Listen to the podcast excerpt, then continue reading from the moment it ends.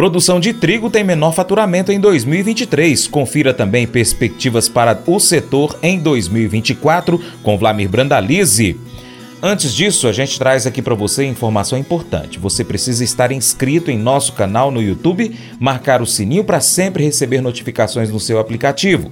Os vídeos você pode comentar, pode deixar o seu joinha e também compartilhar com os amigos. Muito obrigado a todos que nos acompanham. São mais de 100 mil inscritos em nosso canal.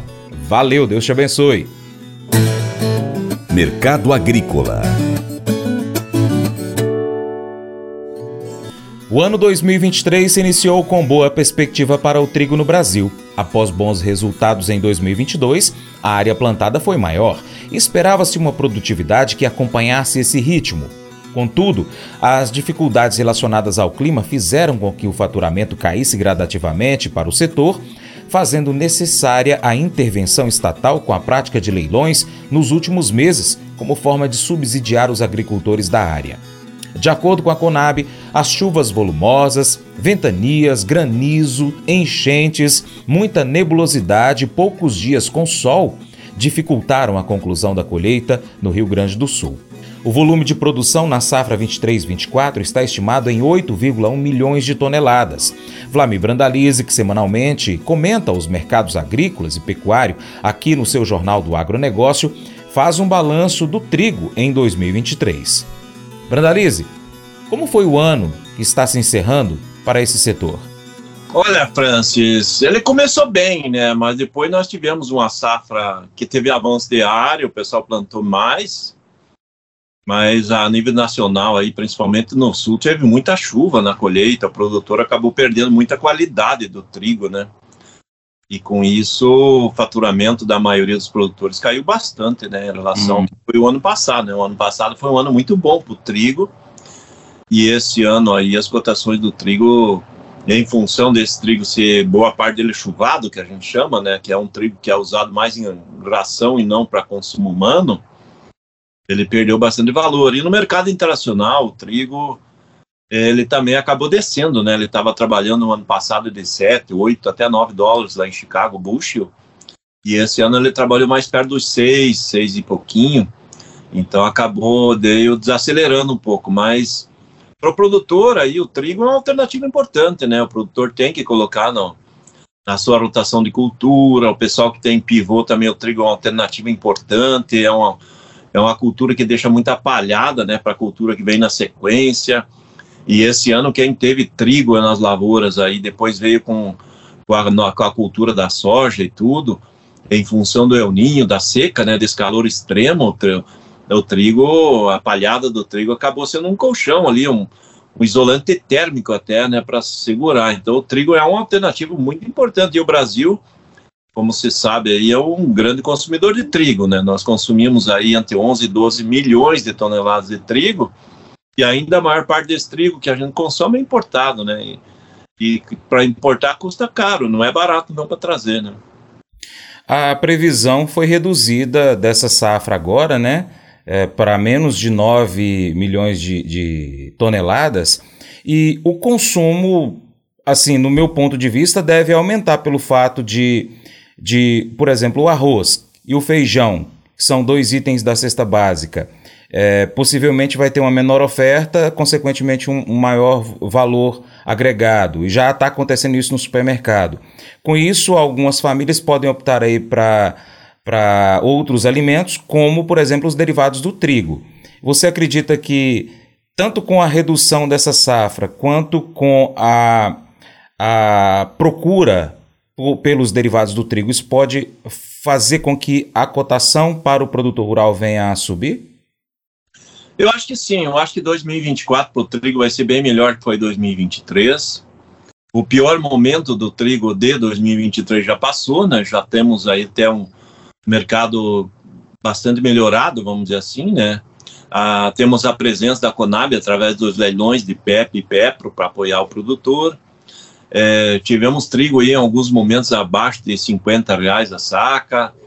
Hoje nós estamos vendo o trigo de 65 a 75 reais a saca, então ele melhorou, tem potencial aí da metade de janeiro em diante, justamente em função do que você falou aí com relação à demanda, né, a volta da demanda depois da virada do ano, é, puxar mais um pouquinho ainda para o produtor, dar mais condições melhores, porque nós vamos ter demanda sim, o que nem você comentou que a gente vai abordar na sequência, arroz está escasso e nas maiores cotações da história, Feijão também tem uma safra pequena, essa primeira safra, as cotações do feijão seguem em alta, então o prato diário do arroz com feijão ele está bem mais valorizado do que estava nos anos anteriores, e isso acaba aumentando a demanda do pãozinho, do macarrão, dos biscoitos, das alternativas, né, Francis? E o trigo certamente vai ter uma demanda boa e isso acaba favorecendo o produtor, né? Conforme, com relação às importações, 2023 é, aumentou em relação a 22? Olha, esse ano está importando menos que em 2022, porque 2022 a safra foi bem menor do que foi esse ano, né? Esse ano se projetava colher umas 10 milhões de toneladas, até um pouco mais, né? E como a gente colheu aí perto de 9, um pouco menos talvez, e uma parte desse trigo, ele é um trigo chuvado que vai para a ração, até agora a gente não sentiu impacto ainda da corrida de importações. Está importando sim, sempre vamos importar, mas a gente vai sentir mais essas importações aí no começo, no primeiro semestre, principalmente, de 2024. Então, o reflexo desse ano ele dá no primeiro semestre de 2024, porque a safra efetiva ela entra no segundo semestre, né? Então, é, e ela impacta mais no primeiro semestre do ano seguinte. Então, a sequência, sim, no começo do ano de 2024, vamos ter demanda maior, talvez uma necessidade de importação de trigo maior, e isso vai dar fôlego para as cotações, né? A guerra lá no, no leste europeu ainda está influenciando a nível mundial o mercado do trigo, Brandalize? Sempre influencia, né? Porque a gente está falando de Rússia, que é o maior produtor, maior exportador mundial de trigo. Nós estamos falando de Ucrânia, né? Que também é um grande exportador de trigo. Geralmente está ali no, no terceiro, quarto posto entre os exportadores. E, e, o maior exportador de trigo foi a Rússia esse ano. Ele vendeu muito rápido, muito, muito cedo, né? Porque com a guerra, o, o veja o trem passando ali para animar. O nosso, nosso passa o trem, transporta a soja para o porto aí. Mas o, a, a, Rússia, a grande questão é que o produtor estava vendendo muito rápido, porque ele estava aproveitando a situação é, em função da guerra, que o rublo, a moeda russa, lá está muito desvalorizada perante o dólar, perante o euro, e eles aproveitaram para vender bem, né? Então, a Rússia é o maior exportador mundial de trigo, sempre foi. Os Estados Unidos é o segundo. Os Estados Unidos esse ano e o ano passado teve problemas na safra, então ele não está conseguindo vender muito trigo. E aí o mercado está sendo abocanhado pela Rússia, efetivamente, e a Ucrânia também grande exportadora. Agora o inverno está começando no hemisfério norte mais cedo, com um inverno muito duro, acaba trazendo demanda maior de trigo por lá. Eu acredito que o começo de 2024 já vai ter menos oferta de trigo, então isso é, é positivo para o produtor brasileiro. Né? O consumidor brasileiro certamente no começo do ano vai pagar mais caro pelos derivados do trigo, né? Que nós vamos ter alta no mercado interno e alta no mercado internacional.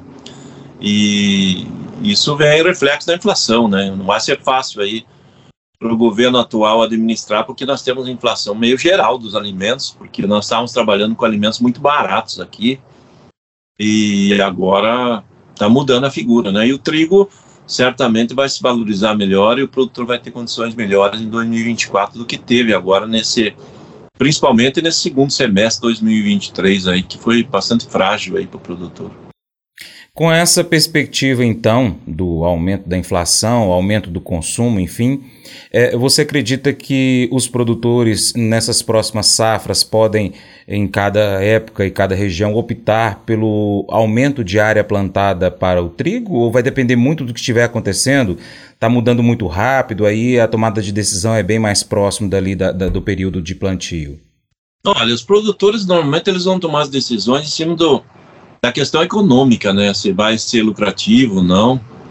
É, o trigo, principalmente nos estados centrais, que nem você está em Minas Gerais, Paracatu, toda essa região ao entorno de Brasília, né, o Brasil Central, ele está muito vinculado ao pessoal da área de irrigação com pivô, né? Então ele é uma alternativa importante. O pessoal está avançando de, em plantio, Mas também esse pessoal aí também tem alternativas, né? Tem fazer milho semente, tem feijão, tem outras alternativas. Então, o fator decisivo vai ser a questão econômica. E no sul, o trigo é uma alternativa muito importante com relação ao produtor para fazer palhada também, né? Então, aqui provavelmente não tem muitas alternativas quando a gente pega do meio do Paraná para baixo, que não tem safrinha, daí é a cultura de inverno efetivamente. Então o produtor tem que se, se, se firmar no trigo como alternativa. E os próximos anos também não vão ser de, de El Ninho, né? Que nem esse ano, um ano muito chuvoso, né?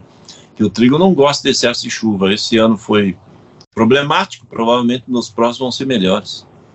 Entendi. Uh, você acredita que, independente disso, pode haver nesses próximos 5, 10 anos aumento gradativo da área plantada do trigo? Sim, acredito sim. O trigo, o Brasil hoje já se tornou também exportador. Nós chegamos a exportar 2 milhões de toneladas de trigo nesse ano já. E somos importantes já também na exportação, como também somos grandes importadores, né? E faz parte do, do jogo dos negócios, né? Porque é, se você consegue colher e vender lá fora e depois importar, não, não precisar carregar estoque, né? Carregar estoque custa dinheiro e aproveitar momentos que o mercado está escasso de oferta e se vender trigo, vai ser assim nos próximos anos e temos muita área né, para crescer, tem muito potencial do Brasil se tornar ainda maior na questão do trigo e provavelmente um dos grandes exportadores mundiais do Brasil, porque nós temos condição de ter produtividade, tecnologia com alta produtividade e qualidade né, no trigo. Mas eu vou dizer uma coisa pra você, viu? É, se quiser colocar propaganda sua aqui nesse programa, ó, eu vou dizer um negócio, você vai ter um resultado bom demais, senhor. É isso mesmo, é facinho, facinho, senhor. Você pode entrar em contato com os meninos ligando o telefone deles, é o 38, é o 991810123, bem fácil. É muito bom porque aí a sua empresa vai sair dentro de um programa que é ligado aí ao homem para a mulher do campo. É nós que vai estar tá assistindo e também vai ver sua propaganda. É bom ou não é? Provérbios 14, 20 destaca a importância da generosidade e da compaixão em nossas vidas. Aqueles que têm compaixão pelos pobres e necessitados demonstram um coração bondoso. Essa passagem ressalta a influência positiva de ajudar aos outros e ser generoso. Mateus 25:40 nos recorda das palavras de Jesus Cristo, que nos ensinou sobre o serviço aos necessitados. Ele disse: Em verdade vos digo que sempre que o fizestes a um destes meus pequeninos irmãos, a mim o fizestes. Isso enfatiza a conexão entre servir os outros e servir a Deus. Unindo essas duas passagens, nós compreendemos que a generosidade e o serviço aos necessitados são atos de compaixão que refletem a nossa fé.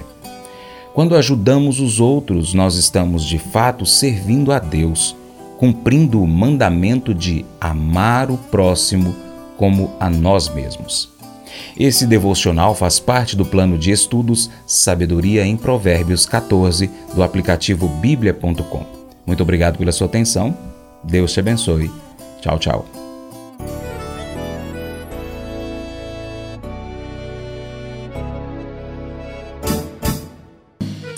Acordo de manhã para prosear no mundo do campo, as notícias escutar. Vem com a gente em toda a região com seu programa Paracatu Rural. Tem notícias, informação e o mais importante, sua participação. Programa Paracatu Rural. Programa Paracatu Rural.